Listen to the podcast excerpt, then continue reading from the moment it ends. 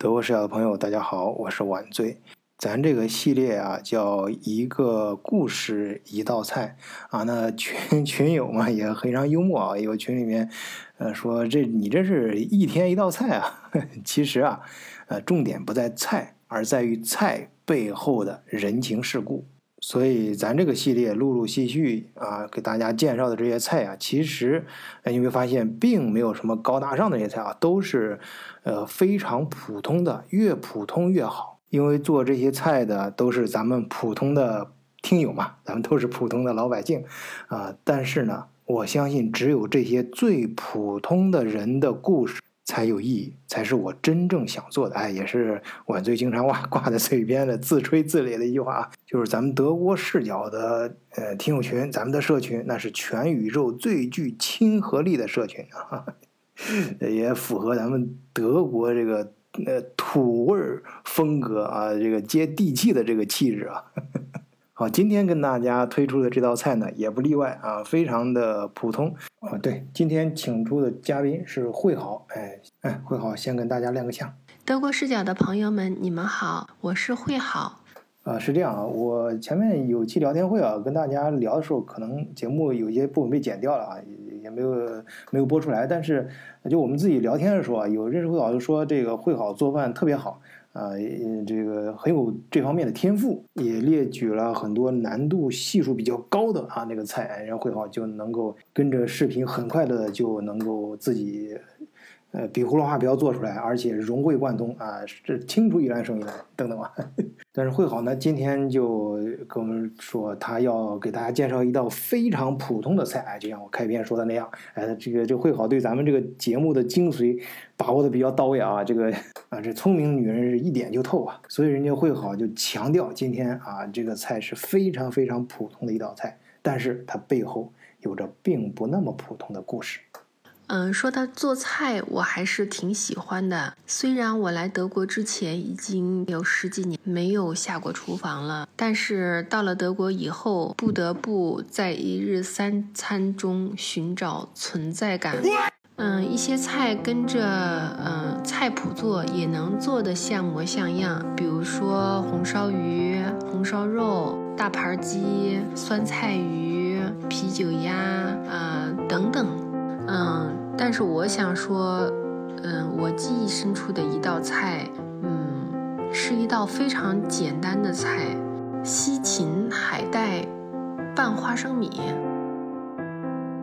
做法是很简单的，是把西芹的茎扒掉，然后改刀切成斜的，海带丝切九叶宽，花生米煮熟，然后把西芹和海带丝焯一下水。嗯，海带丝稍微时间长一点，然后再下西芹。下西芹的时候放一点盐和油，焯熟了以后拿出来放在凉水里镇着，这样西芹就会比较脆又很翠绿，非常的清新爽口。我发现在这里春节吃也很好，因为我们春节吃的都是大鱼大肉，这道菜呢就又解腻又清新。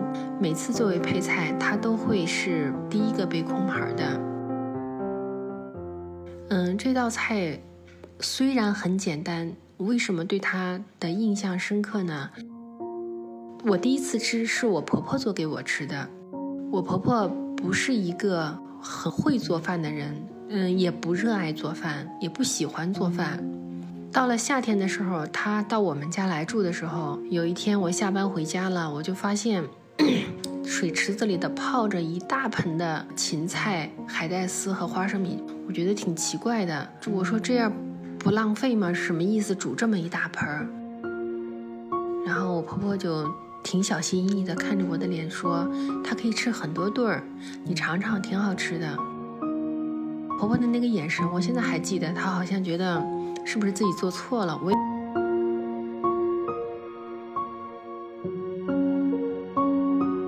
那天吃了以后呢，我就觉得真的很清爽。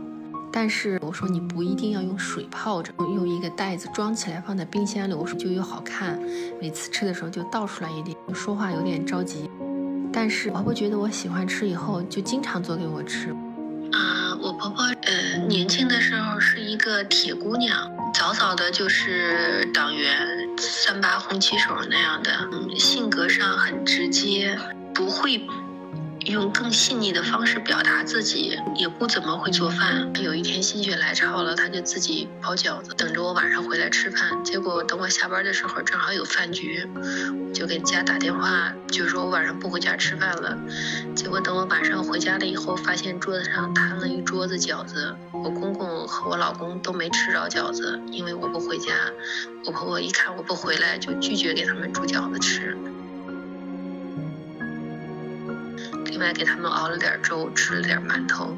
回来以后，两两个男人都非常不满意。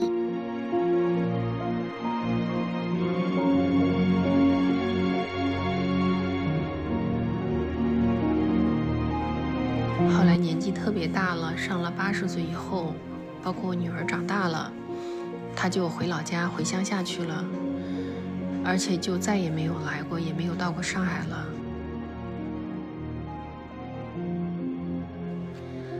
嗯，从前年开始，我婆婆就是得了帕金森，逐渐的开始不认识周围的人，当然就更不能做菜了。